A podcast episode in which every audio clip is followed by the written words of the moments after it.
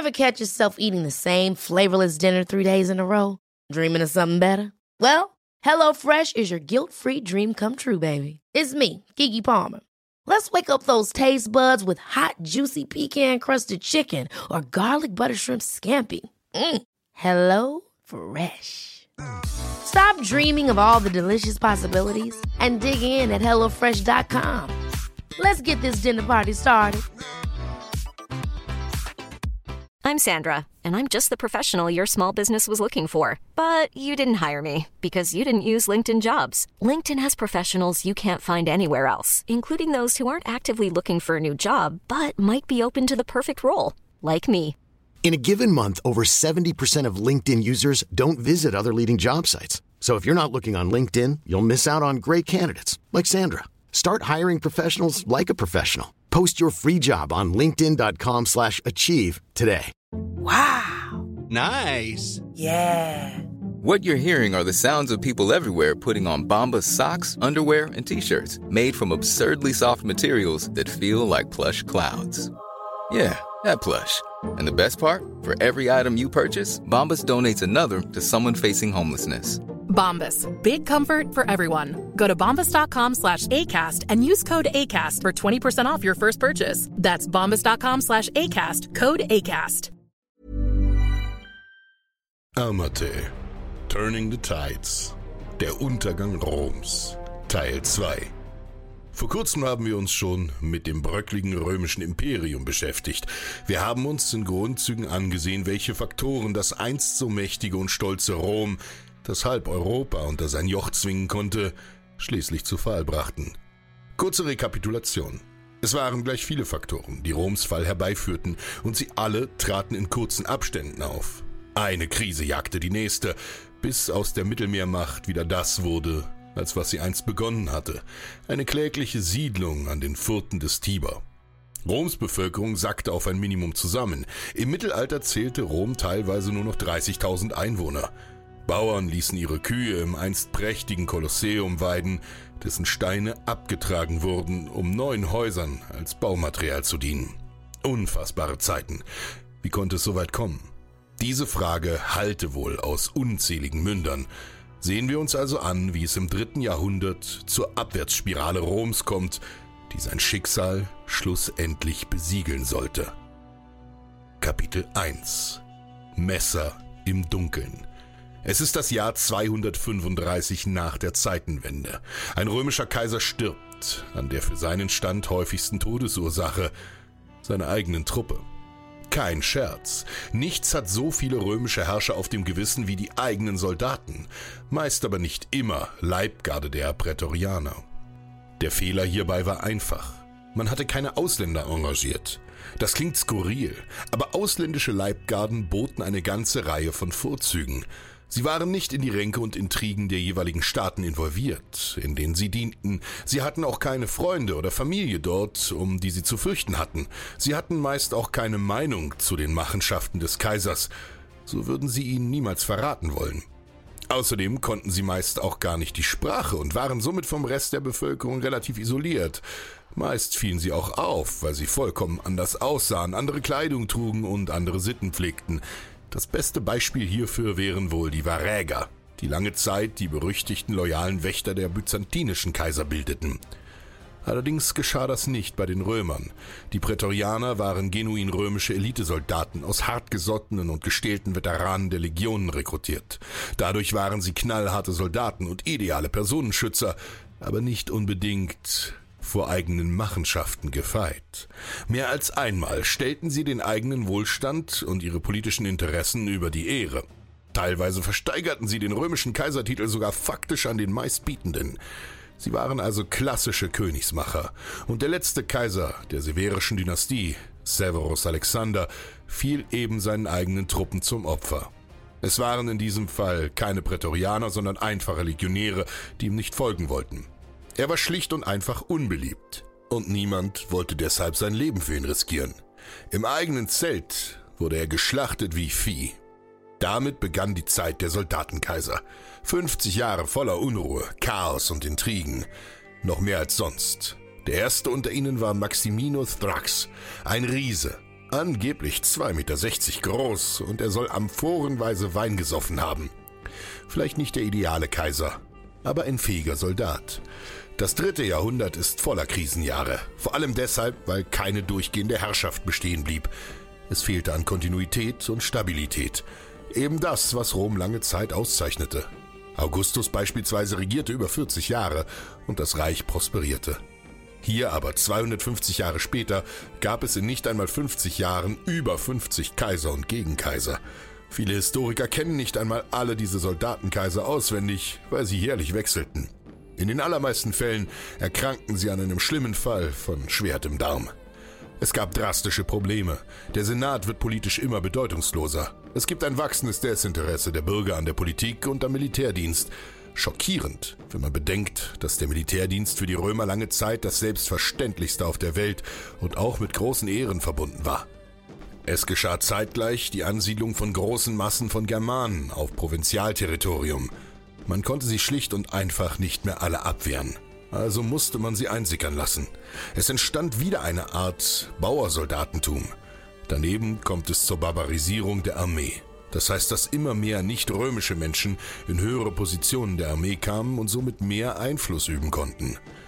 Daneben existierten zahlreiche Usurpationen. Immer wieder spalten sich kleine und größere Teile des Imperiums ab. Und als wäre all das nicht übel genug, kommt es zu immer mehr Druck von außen. Unter dieser schwachen zentralen Führung entstehen Tendenzen zu Partikularismus. Das bedeutet ganz einfach, Kleine Teile wollen ihre Interessen durchsetzen. Konkret meinen wir damit den Versuch von Sonderreichsbildungen. In Gallien, Britannien, Ägypten und Palmyra im Osten wollten einzelne Personen nicht mehr Teil des Imperiums sein und spalteten sich eiskalt ab. Ihre Rebellion endete allerdings allesamt mit einer krachenden Niederlage. Dennoch schädigte solche Uneinigkeit das Reich. Jeder Aufstand forderte Blut, Geld und Anstrengung. Daneben lud es natürlich auch Mächte von außen zum Angriff ein, denn sie witterten Schwäche und ein morsches Imperium.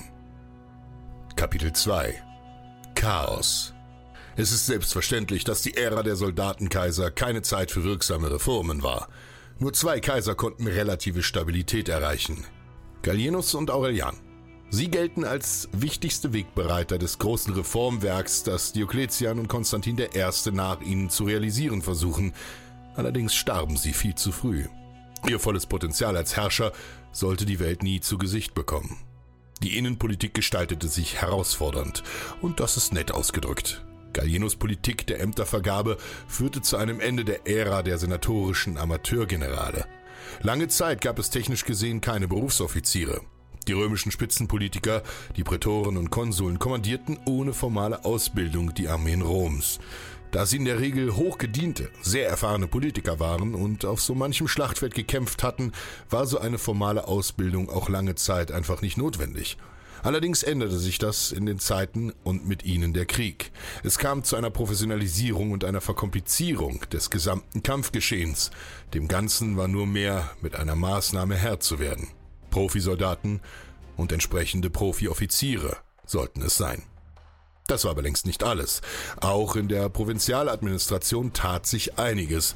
So kamen jetzt vermehrt nicht senatorische Beamte zum Einsatz. Darüber hinaus hatte sich in der Kriegsführung ebenfalls einiges grundlegend geändert. Es kam zur Heeresreform. Die Römer, die eigentlich geborene Fußsoldaten gewesen waren, setzten nun verstärkt auf Kavallerie. Ein neuer Reitertyp kam auf. Bereitschaftstruppen blitzschnell eingreifend wurden sie in Krisenregionen stationiert, die sogenannten Comitatenses. Ihre Vorzüge lagen auf der Hand. Flexibilität, große Mobilität und eine breite Palette an Einsatzbereichen. Sie bildeten die Vorstufe für die Reorganisation der spätantiken Armeen. Alles wurde hier umgewälzt, auch im finanziellen Bereich. Es gab den verzweifelten Versuch, den fortschreitenden Währungsverfall durch eine Münzreform zu stoppen.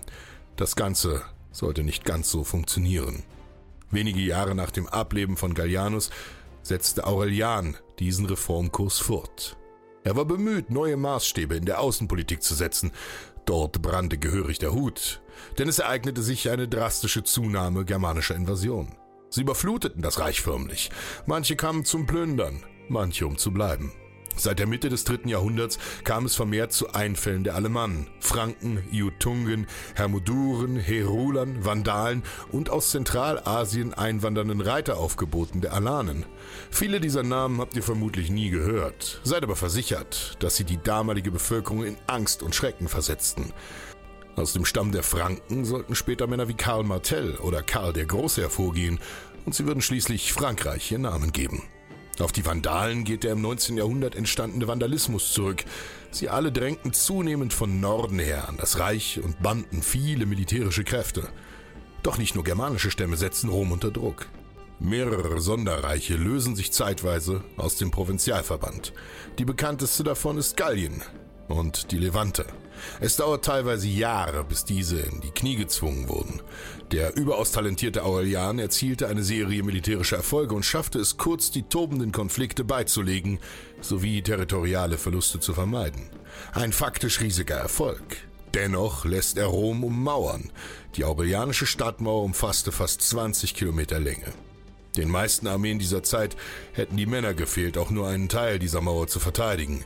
In dieser Epoche schien es nämlich nicht allzu abwegig, dass Rom selbst einmal angegriffen werden könnte.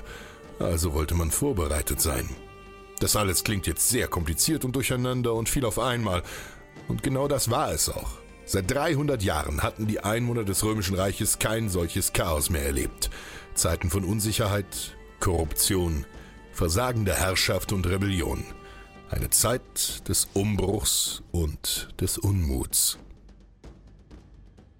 Kapitel 3 Eine neue Macht erstarkt. Keine militärische Macht, auch keine in dem Sinne politische und auch kein neues Volk, wie wir hier meinen. Eine Religion war im Erstarken. Das Christentum Ursprünglich als eine kleine Splittersekte des Judentums und als Randerscheinung am Ende des Imperiums unter der Wahrnehmungsschwelle verborgen, nahm es nun rasant an Gläubigen zu. Das Verhältnis zwischen Staat und Christen war zwiegespalten. Einzelne Christenprozesse ereigneten sich schon unter Nero, Domitian, Trajan oder Marcus Aurelius. Allerdings wurden sie lange Zeit nicht systematisch verfolgt und Rom gab sich, wie in den meisten anderen Fällen auch hier, religiös sehr tolerant. Der Statthalter Plinius in Kleinasien schrieb einst Folgendes an den Kaiser. Einstweilen bin ich mit denen, die mir als Christen angezeigt wurden, folgendermaßen verfahren.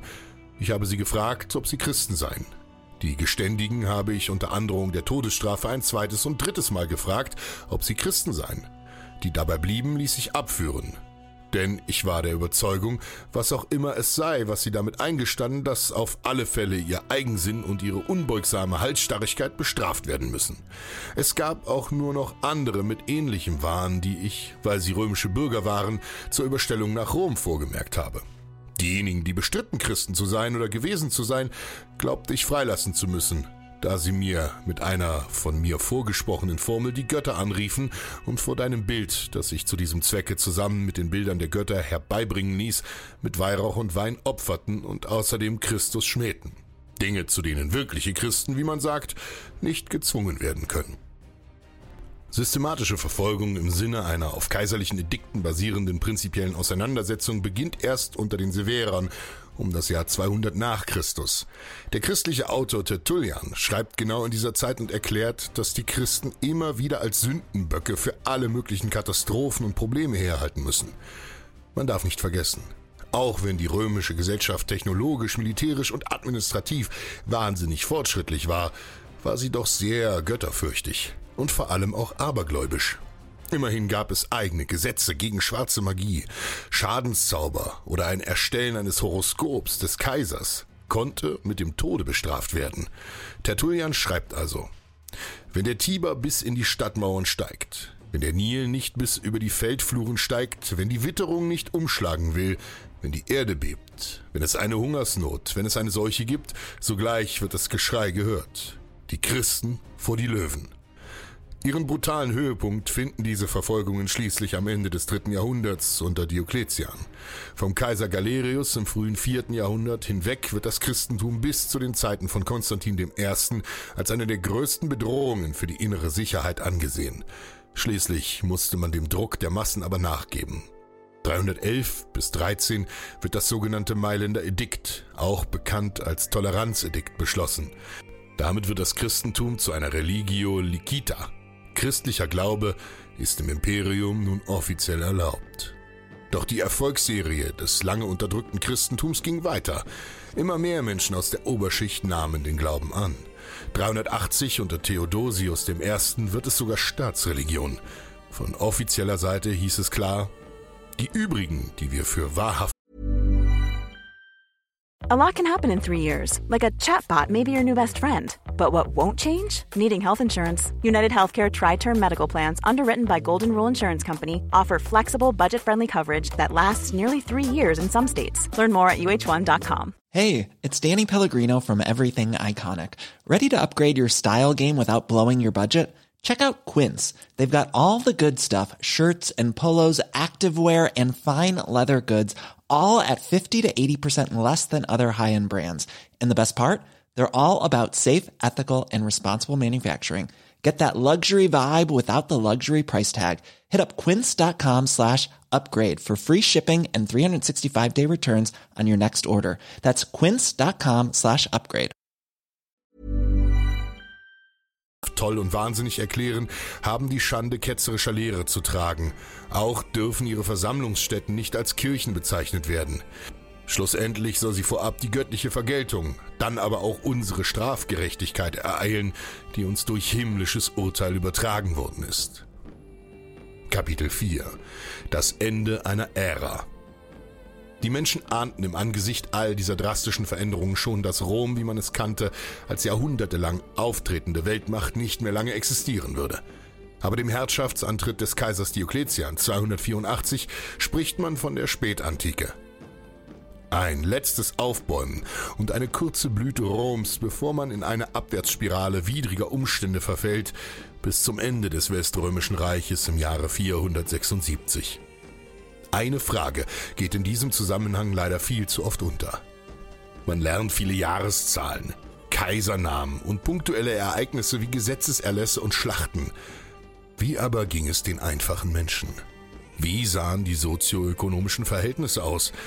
Und kurz vorweg, nicht alles war in dieser Zeit schlecht oder trist, man lebte immer noch in einem weit entwickelten Reichsgebilde indem man an vielen anderen Orten nicht vorhandene Vorteile wie Geldwirtschaft oder ein Straßennetz nutzen konnte.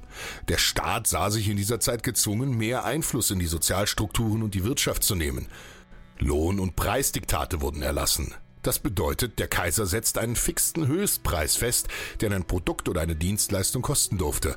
Und wenn man sich dem widersetzte, konnte man hingerichtet werden. Es kam zu Verstaatlichungstendenzen und zu einer zunehmenden Bürokratisierung. Die Bauern wurden Schollen gebunden. Das bedeutet, sie durften ihre Felder weder kurz noch langfristig verlassen. So wollte man eine Sicherung der Ernährungsgrundlage gewährleisten. Einer der schnellsten Wege für einen Staat zusammenzubrechen war es, die Versorgung der Menge zu vernachlässigen. Hinzu kamen die oft unerwünschten erzwungenen Erblichkeiten in einzelnen Berufsbranchen. War dein Vater Schmied, musstest auch du Schmied werden. Und deine Kinder ebenso. Auch wenn du zwei linke Hände hattest und lieber als Händler gearbeitet hättest.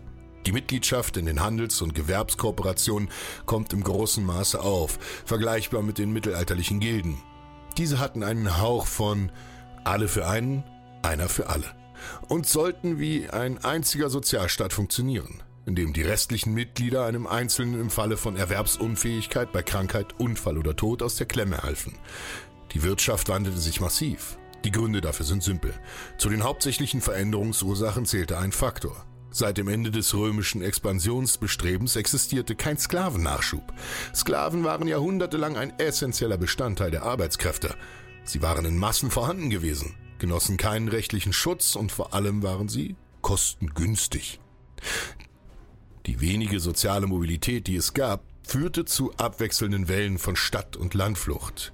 Hinzu kam eine gewaltige Proportionsveränderung zwischen produktiven und unproduktiven Reichsbewohnern zugunsten der letzteren. Auf gut Deutsch bedeutet das, es kam zu einer Zunahme an Mönchen, Beamten, Soldaten, Priestern und so gegenüber Bauern, Schmieden und Handwerkern im Allgemeinen. Als wäre all das nicht genug, kamen immer wieder Räuberbanden auf, die die Straßen unsicher machten. Manche dieser Banden zählten Dutzende oder sogar hunderte Mitglieder und versetzten die umliegende Bevölkerung in Angst und Schrecken. Ferner machten Fremdvölker den Handel unsicher. Es herrschten bürgerkriegsartige Zustände. Darüber hinaus plagte eine fortschreitende Geldentwertung das Volk. Metall wurde knapper, also wurde auch der Metallgehalt in den Münzen reduziert. Daraufhin wurden diese eben weniger wert, weit weniger wert. Wie vorhin kurz angeschnitten, kam es zur Landflucht. Die Landbevölkerung wurde immer weniger, denn sie versuchten in den urbanen Zentren ihr Glück. Der Staat brachte es allerdings nicht fertig, die hereinströmenden Massen mit genügend Getreide zu versorgen. Es kam zu Hungerrevolten in den Städten. Auch die Architektur bildete sich zurück. Man konnte eine Rückkehr zu primitiven Haus- und naturalwirtschaftlichen Lebensformen bemerken. Das Ganze konnte nicht so weitergehen. Das ehemals glanzvolle Rom lag im Sterben. Immer mehr seiner Bürger gerieten in Armut. Die Kaiser und der Senat versuchten ihr Bestes, doch die wirtschaftlichen Maßnahmen von Männern wie Aurelian, Diokletian und Konstantin I. brachten bestenfalls Teilerfolge, aber keine Stabilisierung des Reiches, geschweige denn eine Wiederherstellung frühkaiserzeitlicher sozialökonomischer Bedingungen. Kapitel 6 Umschwung Nicht alle litten Not unter diesen Bedingungen. Krisen bringen immer Gewinner mit sich. Im Agrarbereich fand eine Etablierung neuer Wirtschaftsformen statt, geführt von der Entstehung von brachialem Großgrundbesitz, Kolonat und ähnliches. Infolgedessen verlieren Städte an Bedeutung und ihre bis dahin bedeutende Rolle als Handels- und Gewerbezentren fällt weg. Es kommt zu einer Entkommunalisierung.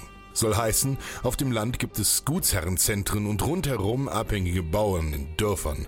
Diese erfüllen eine Schutzfunktion für die schollengebundenen Bauern, entwichene Kolonnen und weitere sozial Schwache. Das kommt euch sicher bekannt vor. Das Ganze ist der erste Schritt zur mittelalterlichen Feudalordnung. Die ehemalige Drei-Schicht-Ordnung der römischen Gesellschaft verschwindet. Über viele Jahrhunderte hinweg kannte man unter den römischen Bürgern Senatoren, Equites und Civites. Senatoren bildeten den Hochadel und die oberste Oberschicht. Sie entstammten meist alteingesessenen Familien mit klingenden Namen und konnten sich auf eine bis in graue Vorzeit zurückgehende Ahnenreihe, manchmal sogar auf die Abstammung von einer Gottheit berufen. Ihren Reichtum bezogen sie hauptsächlich nicht aus Geld, sondern schlicht aus Besitz. Ihnen gehörten die meisten großen Wälder, Jagdgründe und vor allem die fruchtbaren Felder in Italien. Auf diesen plantagenartigen Betrieben ließen sie meist Sklaven arbeiten und versorgten ihre Sippe mit dem Ertrag. Der Überschuss konnte verkauft werden. Die höchsten Ämter des Reiches standen nur für sie offen. Danach kamen die Equites, auf Deutsch meist einfach Ritter genannt. In den Ursprungstagen Roms bildeten sie die Kavallerie der Republik, da auch sie aus den wohlhabenden Familien stammten, die sich Anschaffung und Erhalt eines Pferdes leisten konnten. Allerdings waren sie nicht ganz so reich wie die Senatoren, und ihr Reichtum stammte in der Regel aus Geld, beispielsweise aus Handel, Darunter kamen die mit großem Abstand zahlreichsten Bevölkerungsgruppen, die einfachen Bürger. Nicht jeder Bewohner des Reiches war aber ein Bürger. Bürger war man nur, wenn entweder die Eltern schon Bürger gewesen waren oder man es als Belohnung feierlich verliehen bekommen hatte. Das geschah beispielsweise, wenn man in den Hilfstruppen gedient hatte. Dieses System hatte nun aber ausgedient. Durch die Auflösung der Mittelschicht kommt es zu einer Polarisierung zwischen mächtigen senatorischen Gutsherren, den sogenannten Potentes, und den mittellosen Massen, den sogenannten Teniores. Römische Bürger wurden faktisch zum Subjektus, zum Unterworfenen, freie Bauern zum Abhängigen. Sie nahmen eine sklavenähnliche Position, im Lateinischen nannte man sie quasi servus, wie ein Sklave, wörtlich übersetzt ein.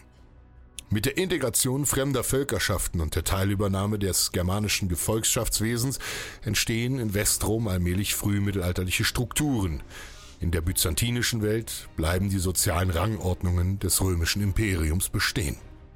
Man entfernt sich immer weiter von der augusteischen Verfassungsstruktur und damit von der Beteiligung des Senats und anderer Kollegialorgane. Ein absolutistisches System bildet sich heraus. Herrschaftsformen werden etabliert nach dem Vorbild hellenistisch-orientalischer Staaten. Diese sollten fortan dominant genannt werden. Und sie unterschieden sich gravierend vom vorgehenden Prinzipat. Das Hofzeremoniell beispielsweise nahm an Bedeutung stark zu als Ausdruck für eine absolutistische Monarchie. Das beschreibt uns der römische Autor Eutropius recht ausführlich, als er über Diokletian schrieb. Es war ein sehr tüchtiger und begnadeter Herrscher und überdies der erste, der im Reich einen Brauch einführte, der mehr im Einklang mit dem Königtum als mit der alten römischen Freiheit war. Er befahl nämlich seinen Untertanen, ihn kniefällig zu verehren, während sich alle Kaiser vor ihm mit dem schlichten Gruß zufrieden gegeben haben. Seine Gewänder und Schuhe pflegte er mit Juwelen zu schmücken, obwohl er früher außer dem Purpurmantel keine kaiserlichen Insignien getragen hatte, doch der Rest seiner Kleidung war alltäglich. Ein gutes Beispiel hierfür ist die Einführung der Tetrarchie, die Herrschaft von vier Kaisern statt einem. Klingt absurd, war aber durchdacht. Kaiser Diokletian kam zu dem Entschluss, dass das Reich in seiner schieren Größe von einem einzigen Mann schlichtweg nicht regiert werden konnte. Also wollte er die Last teilen. Zwei Augusti, zwei Cäsares. Die Augusti waren sozusagen die Seniorpartner und die älteren, erfahreneren beiden der vier. Diese sollten die jüngeren Cäsares, die Juniorpartner, noch etwas schulen und überwachen. Die Augusti sollten dann im Idealfall nach zehn Jahren an die Cäsares übergeben. Um diese Allianzen zu zementieren, wurden religiöse und familiäre Bande eingegangen. Diese sollten die Regenten weiter verbinden. Im Osten regierten zu Beginn des Systems Diokletian mit Galerius und im Westen Maximian und Constantius Chlorus. Dazu gab es neue Regierungssitze. Der Kaiser wird bewusst entrückt. Kapitel 7 New Deal noch dazu gestaltet Diokletian das Imperium vollkommen neu. Die Provinzen werden durch Teilung verdoppelt und in zwölf nach ihm benannten Diözesen zusammengefasst. Er vollführt eine Trennung zwischen ziviler und militärischer Gewalt. Die Jurisdiktion und andere administrative Agenten werden an zivile Statthalter wie senatorische Konsulares oder Korrektores oder ritterliche Präsides gegeben. Die neu formierten Legionen werden stark verkleinert. Sie schrumpfen von 6000 auf 2000 Mann, um flexibler zu werden. Sie stehen unter dem Kommando von Duces. Die veralteten großen Legionen waren weitaus schwerer zu verschieben und passten nicht mehr auf die Schlachtfelder der angebrochenen Zeit. Neben den ortsgebundenen Wehrbauern, den sogenannten Limitanei, gibt es auch die vorher kurz erwähnten mobilen Elitetruppen, die Comitatenses, die von Galenius als erstes aufgestellt wurden. Dieses Heer war insgesamt auch verdammt groß. Modernen Schätzungen zufolge lag die Gesamtstärke des neu geordneten Heeres bei circa einer halben Million. Das macht immerhin ein Prozent der Bevölkerung aus. Das ist für eine vorindustrielle Zivilisation beeindruckend. Außerdem krempelte man das gesamte Finanzwesen um. Er erstellte eine neue steuerliche Berechnungsgrundlage, die sogenannte Igatio und die Capitatio berechnet nach wirtschaftlich nutzbarem Boden. Dazu noch eine Art Kopfsteuer. Der Grund hierfür ist simpel. Der Geldfluss des Imperiums war gehörig ins Wanken geraten und ein Imperium ohne ein funktionierendes Finanzsystem nicht steuerbar. Also musste er dem entgegenwirken, wenn er lange auf dem Thron sitzen wollte. Diokletian war übrigens auch der erste römische Kaiser, der sein Amt überlebte. Bis zu ihm waren noch alle Kaiser als Kaiser gestorben. Diokletian aber sagte nach einer gewissen Zeit, er wolle einfach nicht mehr. Er zog sich auf den Balkan zurück und soll dort Kohl gezüchtet haben. Er wurde als Kaiser aber schmerzlich vermisst, da mit ihm viel Erfahrung und Know-how gingen. Als ihn römische Politiker fragten, ob er nicht doch noch überredet werden könnte, wieder als Kaiser eingesetzt zu werden, sagte er schnöde, wenn ihr die Kohlköpfe gesehen hättet, die wir in Solanä mit eigener Hand großziehen, würdet ihr dies nicht für eine verlockende Alternative halten. Der Mann starb also anscheinend nicht durch Meuchelmörder oder Palastintrigen. Nein, er starb nicht mit dem Schwert in der Hand oder auf dem Schlachtfeld, sondern mit dem Gartenwerkzeug in der Hand, im Gemüsebeet. Wie viele heidnische Herrscher kam auch nach seinem Ableben bei den später auftretenden christlichen Autoren er schlecht weg. Laktanz schrieb ein vernichtendes Urteil. Diokletian war ein Anstifter vieler Verbrechen und Schrittmacher des Bösen. Er richtete großen Schaden an und schreckte nicht davor zurück, selbst das Allerheiligste zu beschmutzen. In seiner Maßlosigkeit und Feigheit stellte er die ganze Welt auf den Kopf. Drei Männer ernannte er zu Mitwirkenden in seiner Regierung, teilte die Welt in vier Regionen und vervielfachte die Zahl der Legionen. Denn jeder der vier gierte danach, eine größere Armee zu bekommen als alle anderen Kaiser vor ihnen, als sie das Land noch allein beherrschten. Mit Diokletian schließlich starb eine der vielversprechendsten Chancen auf ein wiedererstarkendes Reich. Was aber nach seinem Tod mit dem Imperium Romanum geschah, das ist die Geschichte für einen anderen Tag. Und was lernen wir daraus, Freunde?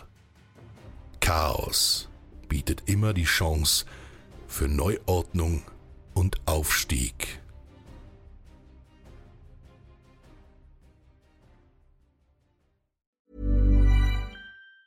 Hi, I'm Daniel, founder of Pretty Litter. Did you know cats tend to hide symptoms of sickness and pain? I learned this the hard way after losing my cat, Gingy. So I created Pretty Litter, a health monitoring litter that helps detect early signs of illness by changing colors, saving you money and potentially your cat's life. Pretty Litter is veterinarian developed, and it's the easiest way to keep tabs on your fur baby's health right at home. Go to prettylitter.com and use code ACAST for 20% off your first order and a free cat toy. Terms and conditions apply. See site for details. Ever catch yourself eating the same flavorless dinner three days in a row?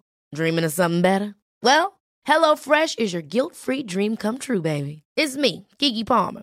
Let's wake up those taste buds with hot, juicy pecan crusted chicken or garlic butter shrimp scampi. Mm. Hello Fresh. Stop dreaming of all the delicious possibilities and dig in at HelloFresh.com. Let's get this dinner party started.